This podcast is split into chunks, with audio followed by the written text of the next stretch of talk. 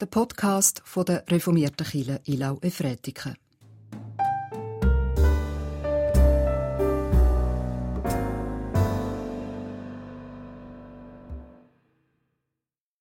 Christel hat vom Lied gesungen, vom Licht.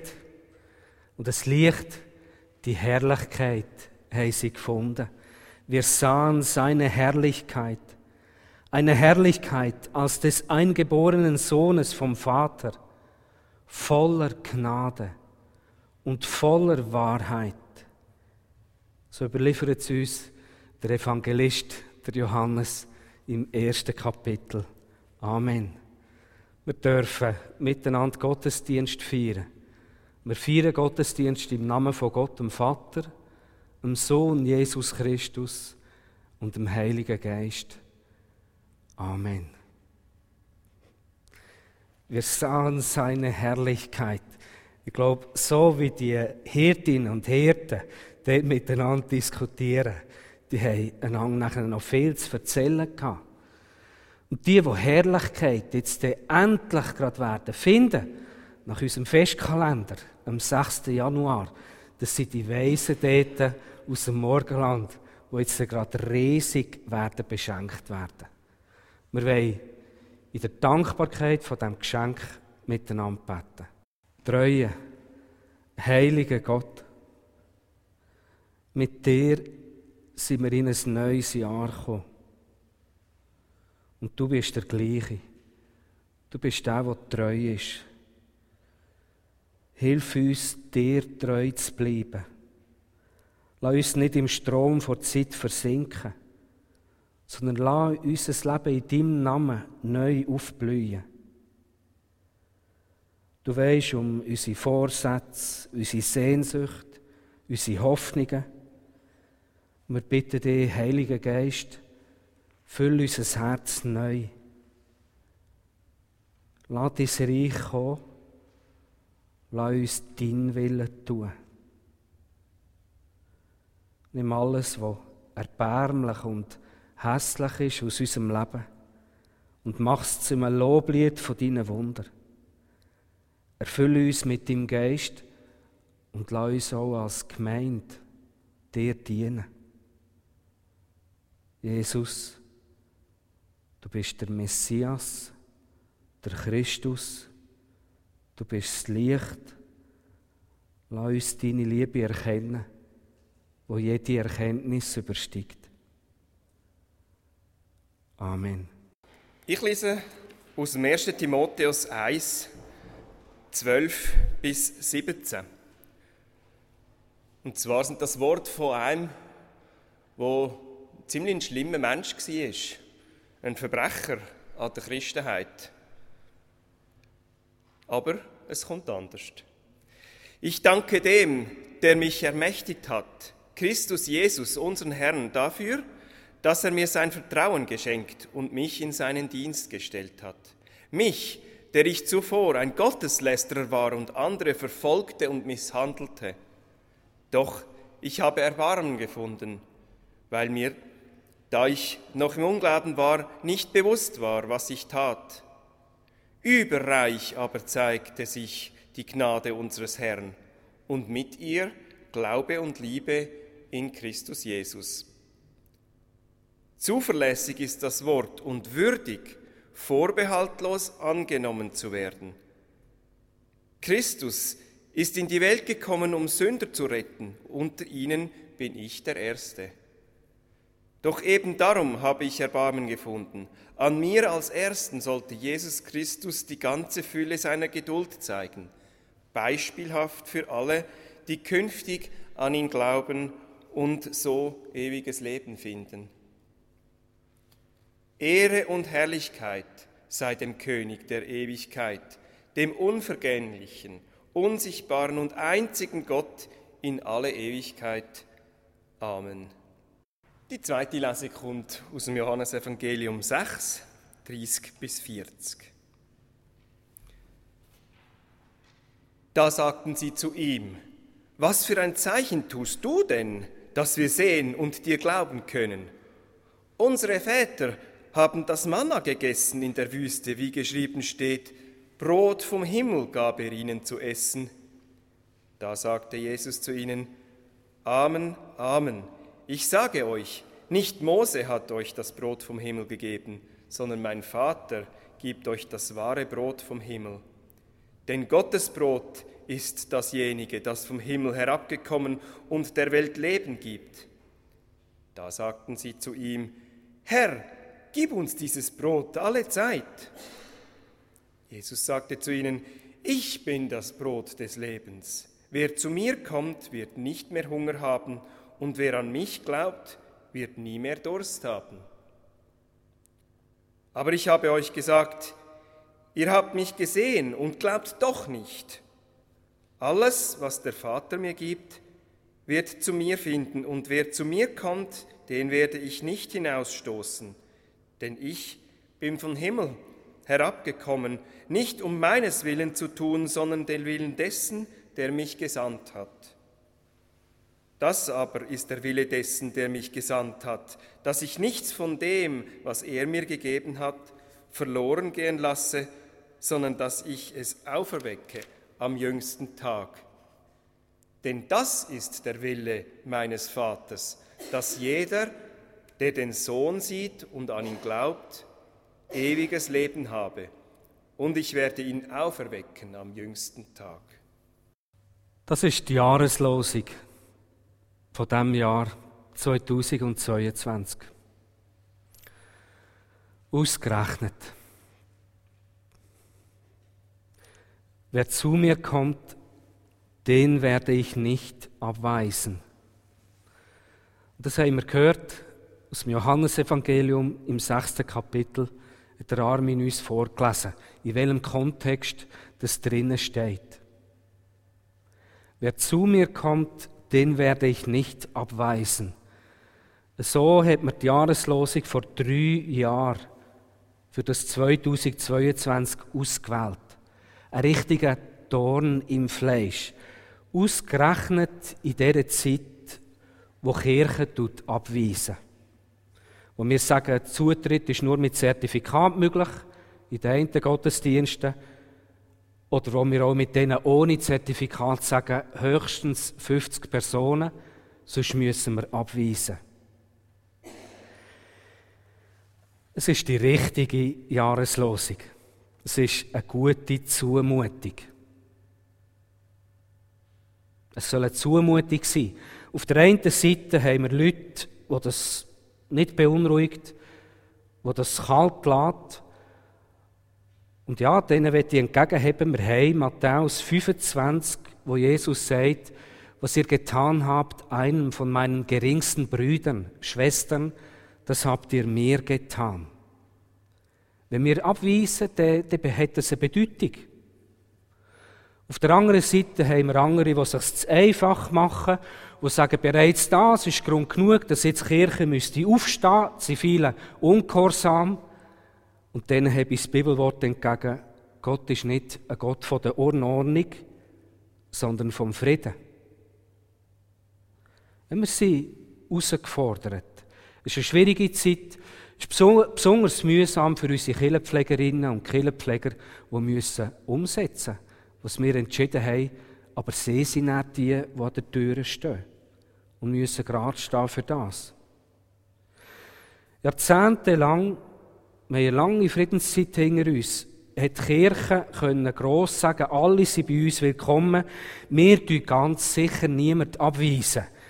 Und das ist immer einfacher geworden, weil immer weniger Leute sind in die Kirche gekommen und damit auch immer weniger schwierige Leute.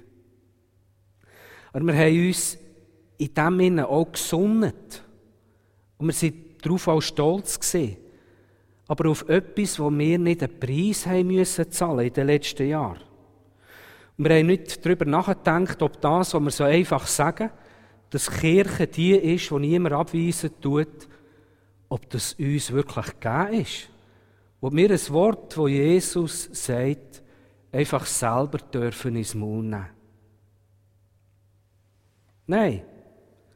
Kirche kann Jesus nicht ersetzen. Kirche kann Jesus nicht stellvertreten. Es stimmt nicht, wenn gesagt wird, Christus hat nur unsere Hände und nur unsere Füße. Sondern was Jesus Christus wirkt durch seinen Heiligen Geist, das geht über das, was wir verstehen und begreifen können, aus. Und das noch in der heutigen Zeit. Jesus sagt, alles, was mir der Vater gibt, das wird zu mir finden. Und wer zu mir kommt, der wird ich nicht rausstoßen. Und das ist heute noch gültig, was er damals gesagt hat. Alles, was zu mir, alles, was der Vater mir gibt, das wird zu mir finden. Beim Lesen und Lesen und Wiederlesen von dem Johannes 6, von diesen Versen, ist mir die große Gelassenheit von Jesus aufgefallen. Er sagt, der Vater hat wollen, dass sie nichts verlieren. Wenn mir jemand sagt, es ist wichtig, dass du nichts verlierst, ja, dann wird ich ganz unruhig innerlich. Und so ist das auch bei unseren Glaubenskursen, bei unseren Veranstaltungen, bei den Gottesdiensten. Ich frage mich, oh, ist jemand Neues? Findet sie Anschluss? Oder ist jemand Jungs? Sind wir genügend modern? Fühlen sie sich willkommen? Oder auch abgestoßen? Tun wir zu viel? Oder tun wir zu wenig? Und Jesus ist ganz anders. Er redet mit einer grossen Ruhe und Gelassenheit. Und warum? Es kommt ihm auch eine Freiheit aus seinen Worten entgegen. Er sagt, alles, was mir der Vater gibt, das wird zu mir finden.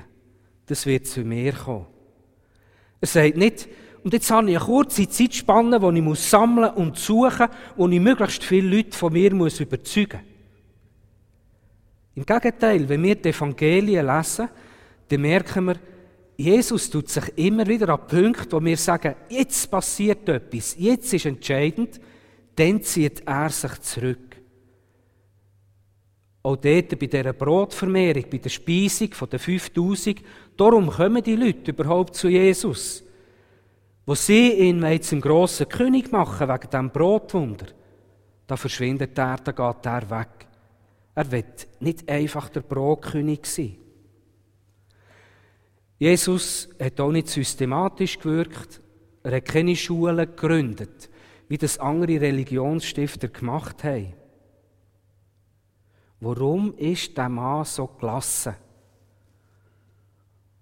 Warum die Gelassenheit bei Christus? Ich denke, und das kommt einem aus diesen Versen entgegen, weil Jesus Christus weiß, wer er ist. Er ist der, der mit ganzer Überzeugung kann sagen kann, ich bin. Ich bin der, der ist. Ich bin das Brot vom Leben. Ich bin das Himmelsbrot, das der Vater euch Menschen gibt. Ich bin der, der nicht rausstößt. Ich bin der, der nicht verliert. Ich bin der, der einisch auferwecken wird. Und er weiß, dass die Menschen zu ihm kommen, weil er ihre Bücher gefüllt hat. Und er weiß auch, dass sie spüren, dass der, der das kann, so ein Wunder, dass der mehr füllen kann als einfach nur ihre Bücher. Jesus ist ruhig und gelassen, weil er seine Identität ganz aus Gott ausschöpft. Ich bin Gottes Sohn. Er ist ruhig und gelassen, weil er Problem nicht löst.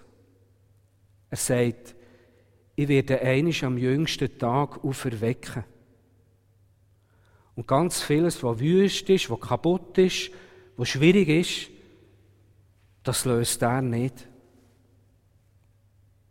Jesus ist ruhig und gelassen, weil er unterscheiden, was ihm gegeben ist und was nicht.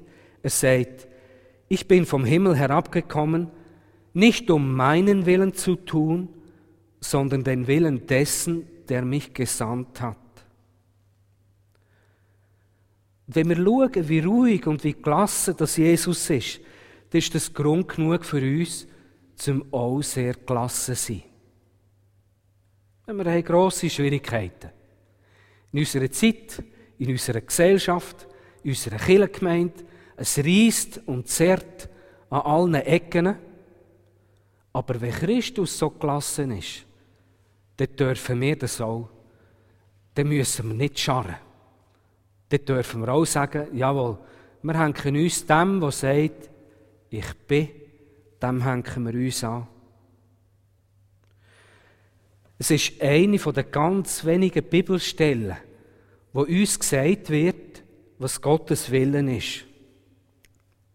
Jesus sagt, das ist der Wille meines Vaters, dass jeder, der den Sohn sieht und an ihn glaubt, ewiges Leben habe. Das ist das, was Gott will. Er will ewiges Leben geben.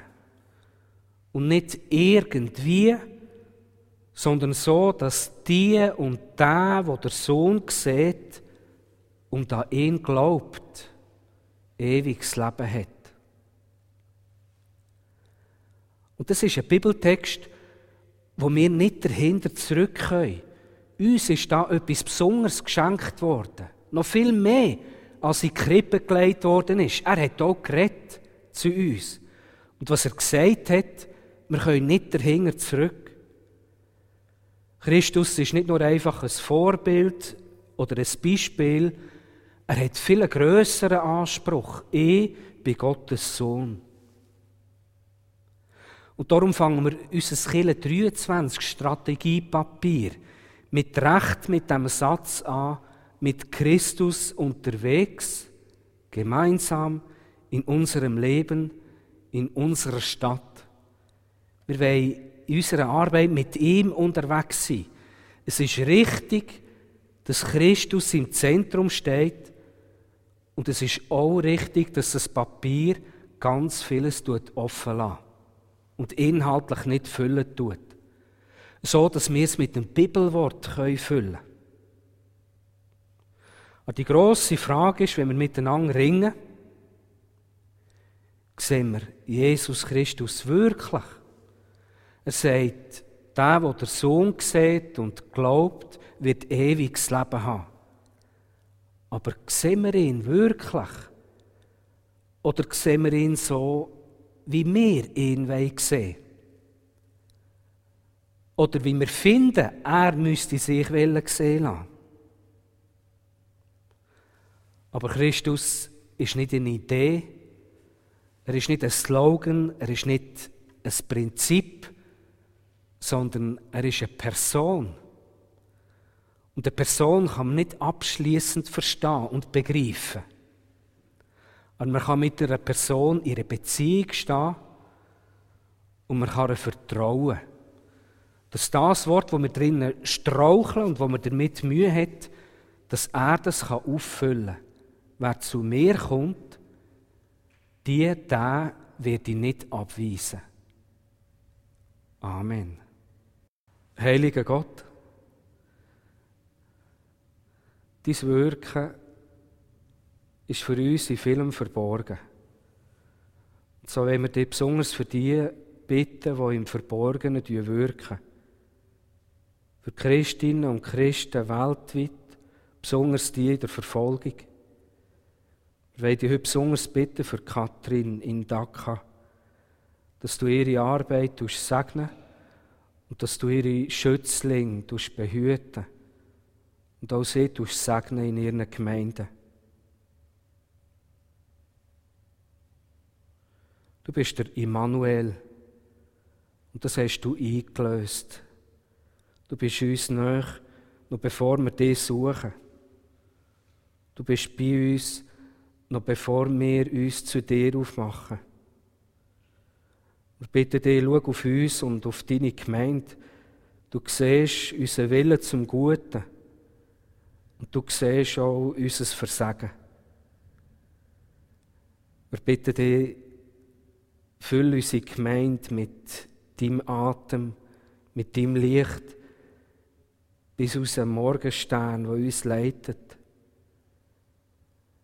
Nimm alles fort von uns, was uns hindert, dein Wort zu hören und zu tun. Wir bitten dich um dein Segen für die Killenpflege, für alle Teams, für die Pfarrwahlkommissionen, um Weisheit für ihre Entscheidungen für ihre Pläne. Treuer Gott, du weißt schon um unsere Gemeindeglieder, die sich Sorgen machen um ihre Angehörigen. Und du bist der Arzt, unser Heiland. Wir bitten dich bis bei allen Kranken, bei allen, die Schmerzen haben, bei allen, die im Sterben liegen. Lass ihnen dein Kreuz Trost und Hoffnung sein. Du du die ausrüsten, die ihnen beistehen. Lass sie mit frischer Kraft durch die ersten Tage von dem Jahr gehen. Am Ferienende, wenn wir dich bitten für alle Familien, für alle Mütter und Väter, für alle Kinder und Jugendlichen, frische Kraft und Freude, auch vielleicht im Sorgvollen, was jetzt da auf uns zukommt. Schenk allen Vätern und Müttern Kraft, ihren Kindern Wurzeln zu geben und ihren Kindern Flügel zu geben. Unser Vater im Himmel, geheiligt werde dein Name, dein Reich komme, dein Wille geschehe, wie im Himmel, so auf Erden. Unser tägliches Brot gib uns heute und vergib uns unsere Schuld, wie auch wir vergeben unseren Schuldigern. Und führe uns nicht in Versuchung, sondern erlöse uns von dem Bösen. Denn dein ist das Reich und die Kraft und die Herrlichkeit in Ewigkeit. Amen. Gott, der Herr, segne uns und behüte uns. Er lasse sein Angesicht leuchten über uns und sei uns gnädig.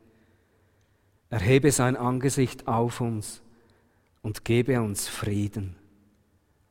Amen.